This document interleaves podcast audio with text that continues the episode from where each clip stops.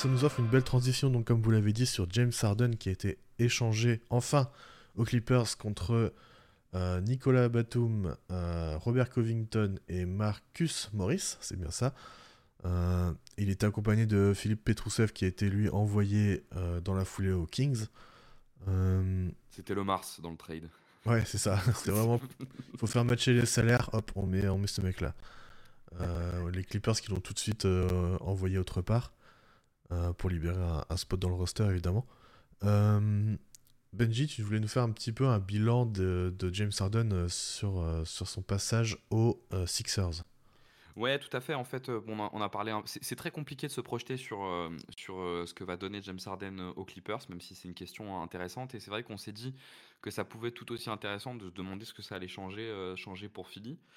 Donc, on a récupéré deux, trois éléments. Et puis, je vais pouvoir vous mettre on the spot avec ces, ces deux, trois éléments. Pour moi, euh, les questions que ça pose pour Philly, c'est euh, d'abord ce que ça change pour Philly au global, c'est-à-dire pour leur jeu d'équipe. Et après, c'est ce que ça change pour Embiid et pour, euh, pour, Tyrese, alors, je sais pas comment on, fonctionne, mais, peut-être juste pour Philly, moi, il me semble que ce que ça va beaucoup changer, c'est quand même leur rythme. L'année dernière, Philly était la 27e équipe au pace. Et forcément, elles étaient fortement imprégnées euh, de James Harden, de James Harden et aussi euh, de Joel Embiid. Mais il faut savoir que la pace euh, des Sixers changeait pas trop en fonction de la présence ou non de Joel Embiid. C'est très très light. Je crois qu'on perd un, on un par, enfin on perd un point. On perd un point sans, sans Embiid. Par contre, on en perdait quand même plus de 3 sans James Harden. Avec James Harden, pardon. Donc ça avait tendance encore à ralentir le rythme ça le ralentissait par la pace et ça le ralentissait aussi énormément par les fautes. Euh, puisque euh, euh, forcément, on sait que la présence de James Harden sur le terrain augmente énormément le volume de fautes. et on était à peu près à 13 fautes de plus pour son possession avec James Harden par rapport à quand il n'est pas là, ce qui est absolument colossal, mes amis. et donc, dans en plus le changement de coach, c'est forcément un élément assez intéressant, vu que Nick Nurse qui est pas un coach qui joue si vite que ça. Hein, euh, Toronto, sur les 3-4 dernières années, dans le bottom 5 des équipes euh, au pace, mais l'année où ils sont champions, ils sont quand même 15e. Et il a un effectif pour aller un peu plus vite, en tout cas. Mais pour moi, déjà, je ne sais pas ce que vous en pensez, mais pour moi, le premier élément que change euh, l'absence de James Harden pour Philly, c'est globalement le contrôle du tempo. La capacité à pas trop perdre le ballon et à imposer son rythme sur le terrain. Ce qui, à mon sens, est un, est une, est une, un skill, je sais pas comment faut appeler ça, mais une dimension du jeu absolument essentielle euh, quand on veut gagner des matchs, de contrôler le, le tempo. Ouais, ouais, je suis, je suis tout à fait d'accord. Et en fait, je, je, je trouve que euh, Arden au, à Philly, dans l'idée, ça correspondait parfaitement à l'effectif qui était en place euh, avec des Tobias Harris, des Embiid. C'est des mecs qui, enfin, ils sont pas faits pour courir le terrain à, toute vitesse. Soit ils l'ont jamais fait, soit physiquement, Embiid, ça reste un mec de, alors j'ai pas les dimensions exactes, mais il fait bien ses 110 kg, 115 kg, 2 mètres, 2 mètres 15. 120, 125 plutôt. J'en sais rien, ouais, 120, ouais, je sais, je sais pas, mais ce que je veux dire, c'est que. C'est un bœuf, quoi. C'est, ouais, c'est le gars, t'évites de le faire courir autant que Curry, quoi. Donc, donc c'est, en fait, il, il était fait Enfin, je trouve que le, binôme euh, sur, le papier, sur le papier, pardon, Arden, Embiid, avec en plus des joueurs de complément comme euh, Harris, ça, collait parfaitement, surtout dans cette idée de, pace. Euh, la question, c'est de, voir à quel point Maxi, qui est lui, au contraire, un joueur plutôt vif, plutôt rapide, qui, qui aime bien, qui aime bien récupérer le ballon dans son terrain, qui peut faire des coast-to-coast très rapidement, qui est enfin voilà, qui est virevoltant, est-ce qu'il va réussir à adapter, euh, parce que c'est lui qui va récupérer en partie la, maîtrise, euh, enfin les, ballons que, Carden va laisser, est-ce qu'il va réussir à calmer son jeu? Mais ce qui veut dire calmer son jeu, c'est-à-dire qu'il va devoir beaucoup plus distribuer. Est-ce qu'il a la capacité de ne pas perdre beaucoup de ballons? Euh, Ou au contraire, est-ce que ce sont les autres qui vont devoir s'adapter au rythme de jeu que va mettre Maxi, et donc que ce soit Embiid ou Harris qui sont les deux, deux principaux dépositaires aujourd'hui, euh, est-ce qu'ils vont pouvoir s'adapter? En fait, c'est un peu. Euh, soit il y en a un, donc Maxi, qui va devoir mettre de l'eau dans son vin, soit ce sont les deux autres, en fait. J'ai l'impression que pour l'instant, les trois ne sont pas trop sur la même longueur d'onde à ce niveau-là, et d'autant plus si Maxi récupère une majorité de ballons. Quoi. Là où tu as raison, euh, juste pour élément complémentaire, là où, tu as raison sur la. où c'est pertinent ce que tu dis sur euh, la cohérence du projet offensif, c'est que Philly avait le troisième net rating, euh, troisième offensive rating l'année dernière. donc ce qui traduit quand même le fait qu'au moins l'ensemble était cohérent. Quoi. Ouais, c'est ça, c'est que, alors certes, il y avait, il y a toujours l'aspect visuel, oui, ils avaient beaucoup de lancers, oui, c'était pas beau, c'était lent, etc. C'est mmh. ça, mais ça marche. En fait, on, demandait à une équipe de, gagner. On n'est pas là, on n'est pas au Harlem Globetrotter, tu vois. Donc, euh, donc oui, alors c'était certes euh, pas très beau, mais, mais ça gagnait. Toi, Quentin, t'en penses quoi sur euh, cet aspect un peu collectif? Bah, Ils vont évidemment perdre beaucoup en, création. Harden, il a porté ça, que ce soit pour Embiid, même si Embiid jouait beaucoup d'isolation en post-up, tout ça il apportait quand même cette création pour Embiid, pour Maxi, et euh, leur permettait d'avoir euh, beaucoup de paniers euh, faciles, ce qui n'est plus le cas maintenant. Donc, est-ce que, comme Ben disait, Maxi peut récupérer une, une, part, en tout cas, de la création offensive? C'est la grande question. maintenant, est-ce que, du coup, Embiid, même Maxi, est-ce que même tous les autres joueurs de l'effectif vont pouvoir être euh, vont pouvoir garder leur efficacité offensivement Moi, c'est ma grande question du coup pour, euh, pour Philly. Là-dessus, on j'ai récupéré quelques éléments quand même pour euh, essayer de contextualiser un petit peu l'impact qu'avait Arden sur ses coéquipiers. Si tu regardes pour Joel Embiid, déjà le premier élément pour moi qui est à avoir en tête, c'est que avant l'arrivée de James Harden, Embiid avait aucun joueur qui lui apportait plus de 5 passes qui seraient des passes qui amènent un shoot, donc qui, sont potentiellement des passes décisives. Euh, et c'était Tyrese Maxi euh, l'année d'avant. Donc en fait, on était vraiment sur un jeu euh, très concentré autour de, d'isolation de, Joel Embiid. Avec James Harden, ce taux a quand même fortement monté. James Harden est fini quand même meilleur passeur hein, l'année dernière. On est monté à 11 passes qui génèrent, qui génèrent un shoot qui serait potentiellement une passe décisive pour Joel Embiid. Donc en fait, ils avaient déjà ils avaient réussi à développer un two-man game. Euh, ce qui n'était pas le cas auparavant pour Embiid qu'il n'avait jamais fait. Mais élément très intéressant euh, là-dessus, il me semble, euh, c'est le pourcentage de Joel Embiid sur ces shoots-là, qui est en dessous de son pourcentage général, qui est à 49,8%. Alors c'est bien au-dessus de tous les autres coéquipiers qu'il a eu en carrière, vu qu'on n'atteint jamais, on n'est jamais proche des 50% sur ceux qui ont un gros volume. Mais en fait, on se rend compte qu'Embiid n'est pas spécialement plus efficace dans du two-man game qu'il ne l'est dans de l'isolation pure en fait. Et je trouve que c'est un élément assez intéressant de se dire que. Alors, par contre, ça le rapprochait beaucoup du cercle, et c'était quand même un enjeu pour Embiid, vu que sur les passes d'Arden, il est à, on va dire, à 10 passes sur 11 qui, qui le ramène proche du cercle, il n'y a qu'une seule qui l'amène à 3 points. Mais en fait, il n'est pas plus efficace là-dedans. Donc. après, il faut quand même compter toutes les fautes, que je compte pas là-dedans, les fautes que ça amène sur, sur des bonnes passes. Mais bon, Embiid générait déjà beaucoup de fautes, alors il faut voir si c'est plus. Mais voilà, Embiid, c'est un joueur. Euh, est-ce que vous, est-ce que vous pensez qu'Embiid, en fait, c'est un joueur qui a vraiment besoin d'un créateur pour lui? Est-ce que ça le rend vraiment plus efficace, quoi? Hmm, Je pense pas. Alors, il me semble. Je, je suis en train de retrouver les, les oui mais euh, ouais, en fait, euh, l'année dernière, Embiid sans Harden, ça générait quand même une plutôt bonne attaque avec 116 de net rating, de offensive rating, pardon. net rating, ça aurait été un peu abusé. 116 euh, d'offensive rating qui représente une attaque euh, qui est quand même plutôt bonne. Donc euh, mm. je pense que Embiid n'a pas spécialement besoin de Harden pour créer une bonne attaque. Mais avec Harden, par contre, c'était vraiment élite parce qu'il passait à 123 d'offensive rating. Donc tu as quand même un différentiel entre les deux qui est assez gros, même si Embiid sans Harden, ça restait, ça restait bien. Ouais, ce qui te dit qu'en fait, l'apport, enfin peut-être le cumul de nos deux, de nos deux stats te dit qu'en fait, euh, c'est vraiment Arden en propre sur sa création globale qui t'apportait du jeu en plus, plus que ce qu'il apporte réellement pour Embiid. Parce que quand tu regardes ce qu'il apporte réellement pour Embiid, on se rend compte mmh. que Embiid n'a pas l'air d'être spécialement plus efficace quand Arden lui crée pour lui que quand il crée pour lui-même. Je sais pas ce que tu en penses, Ben. Ouais, ouais, j'allais. En fait, ce que j'allais dire, c'est que Embiid en en individuel, si je puis dire. je je suis pas sûr qu'il ait besoin de, d'Arden comme les stats l'ont montré. Par contre, le départ d'Arden, ça va changer deux choses.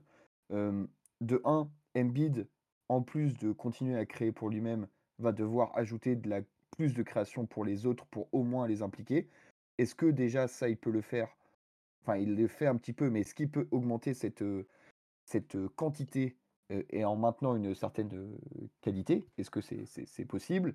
Et de deux, c'est pour les autres, les autres joueurs. En fait, on, on les, stats le confirment, mais c'est vrai que Embiid, c'est un très fort joueur d'ISO.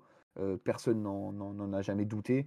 Et voilà, il, a, il, a, il va chercher ses fautes, il, met ses lancers auprès du cercle, il est, il est injouable, donc c'est pas très choquant. Par contre, c'est, on, en, revient un peu à, à Tyrese Maxey, c'est est-ce que un, enfin, un joueur comme Maxey bénéficiait énormément des espaces que crée Arden. Parce que comme on l'a dit, c'est un mec ultra virevoltant qui, sur un décalage, peut, bah, peut, peut rentrer dans la, dans la raquette et aller finir au panier.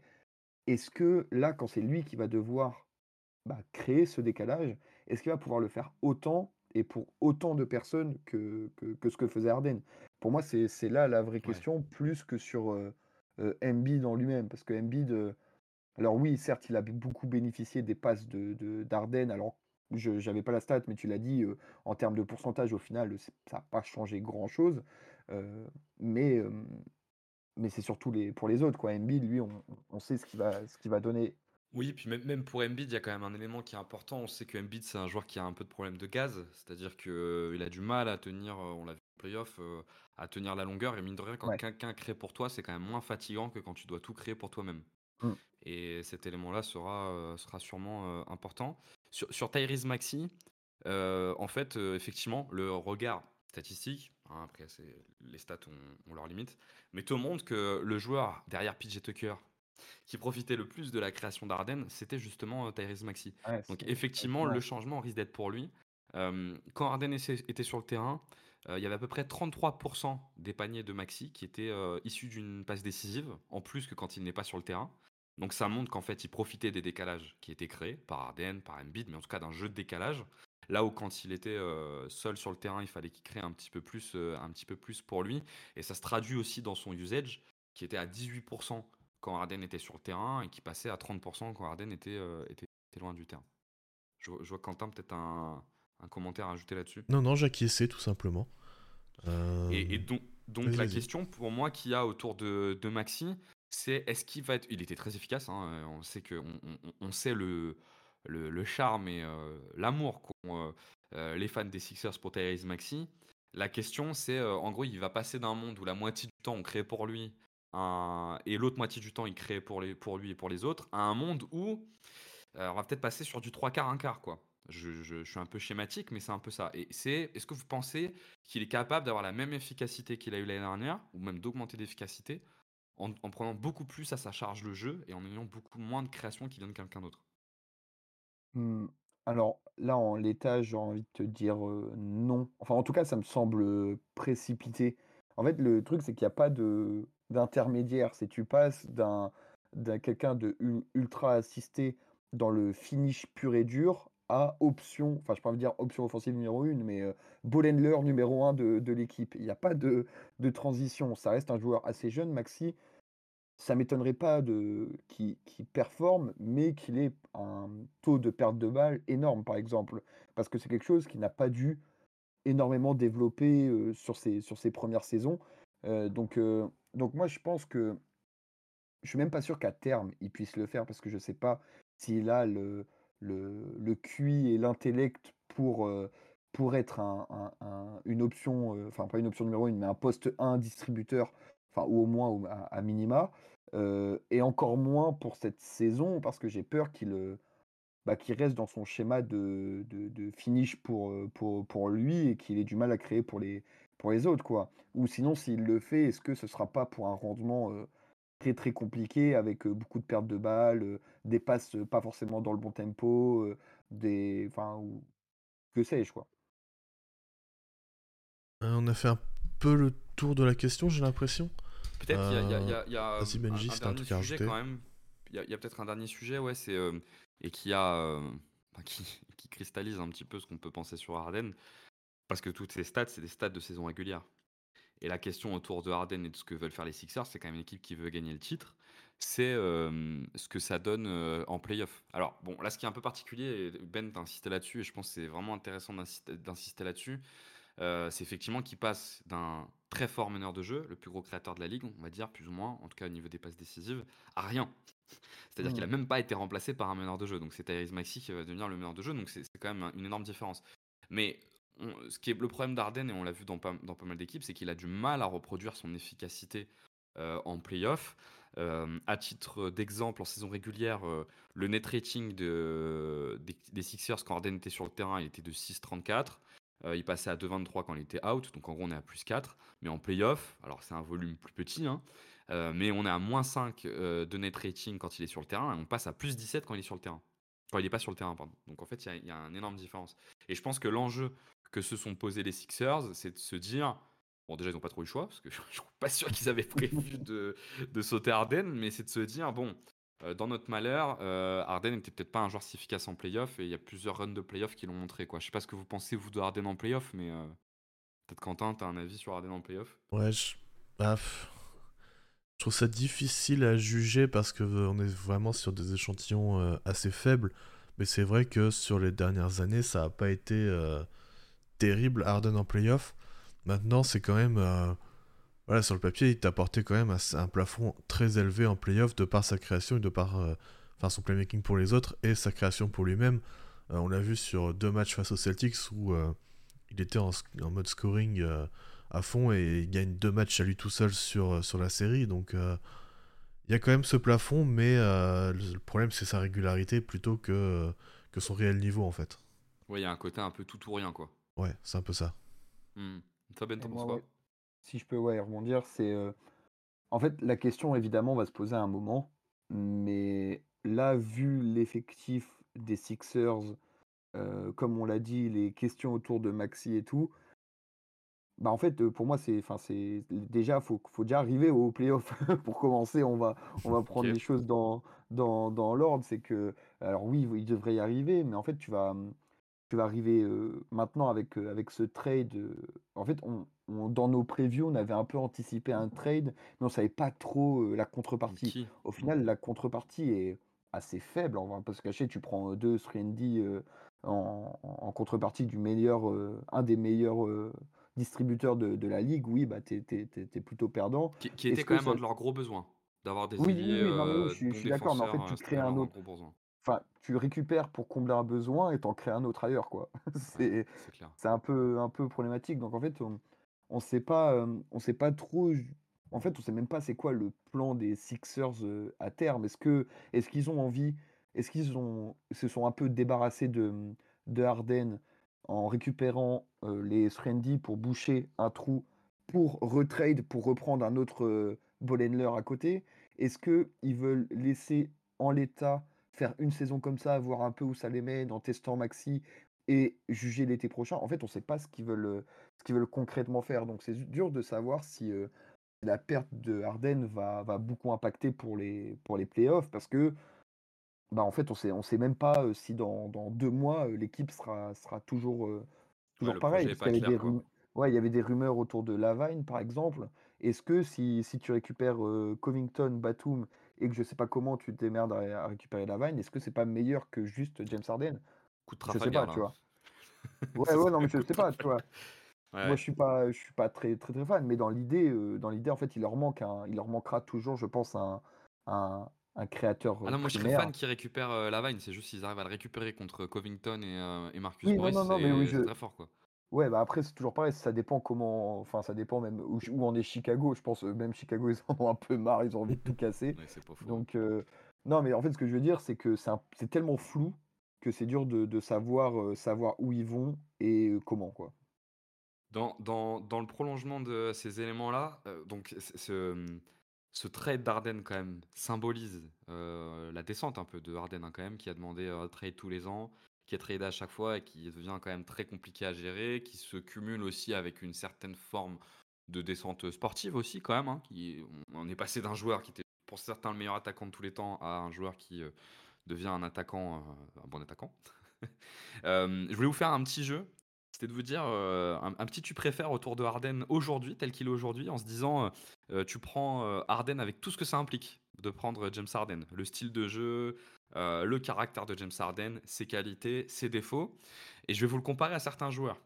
Et vous allez me dire, alors je pense que vous allez me dire, ouais, mais ça dépend du contexte. Du coup, je vous propose de vous projeter pour votre équipe, donc Quentin pour Miami et Ben pour les Knicks. Et vous me dites lequel tu préfères, tu préfères prendre, ça va?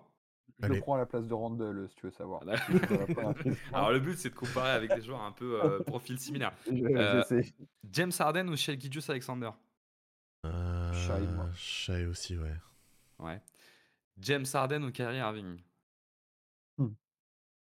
Moi, Harden, je pense. Ouais, je pense aussi. Si je me fie en tout cas à mon DH20 euh, de, ce, de cet été, euh, je pense que je prends Harden, ouais. Moi, je pense que j'ai toujours été plus bas que tout le monde sur Irving, donc euh, Harden. Rappelez-vous, hein, c'est vraiment dans le contexte de votre équipe, hein, donc par rapport aux besoins de votre équipe. James Harden ou Jamal Murray? James Harden. Ouais, Dédicace à N5, évidemment. ok, donc même avec tout ce qu'implique tout ce qu'implique James Harden, vous prenez James Harden par rapport à Jamal Murray? Moi, ouais. Ouais, je pense, ouais.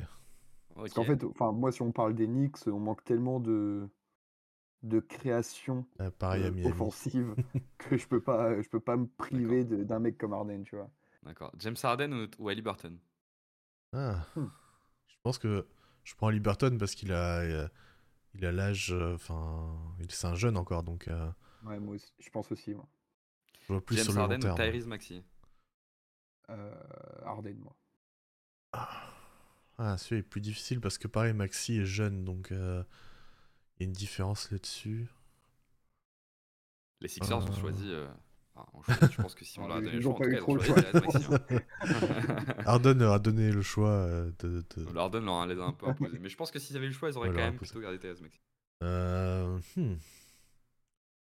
Ouais, je dirais dans le process de gagner maintenant et d'éviter d'avoir un, un duo Maxi euh, Heroes sur le, sur le terrain, dans le bac courte, je prends Arden, je pense.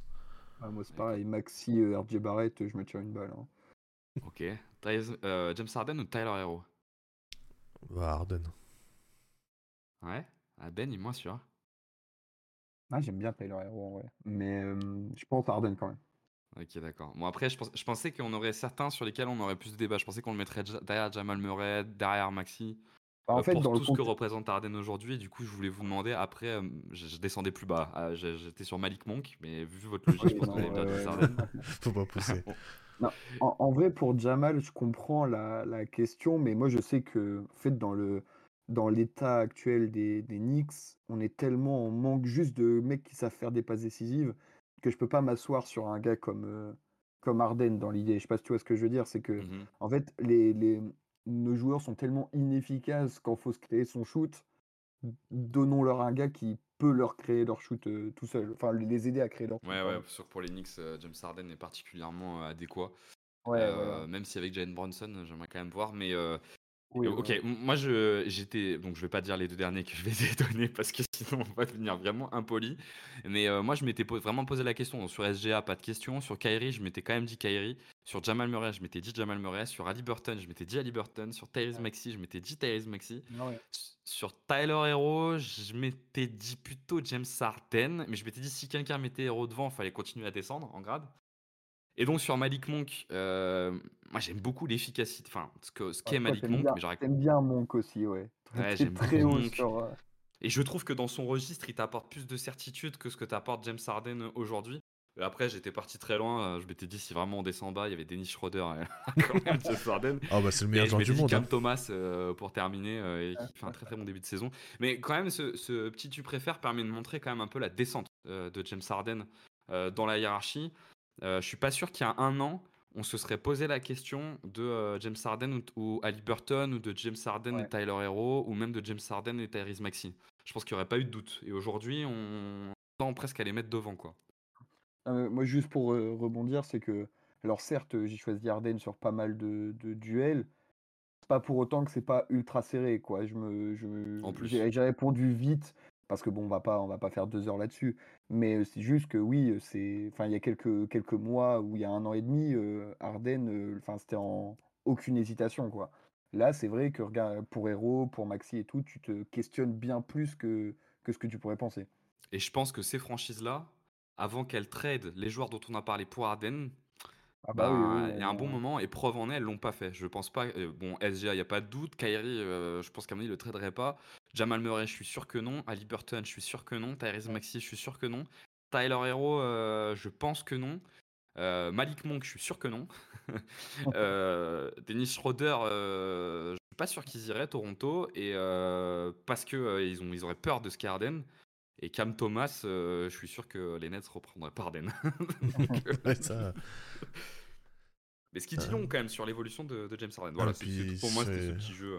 Il se fait un petit peu vieux, non mais très cool, ce petit jeu très cool.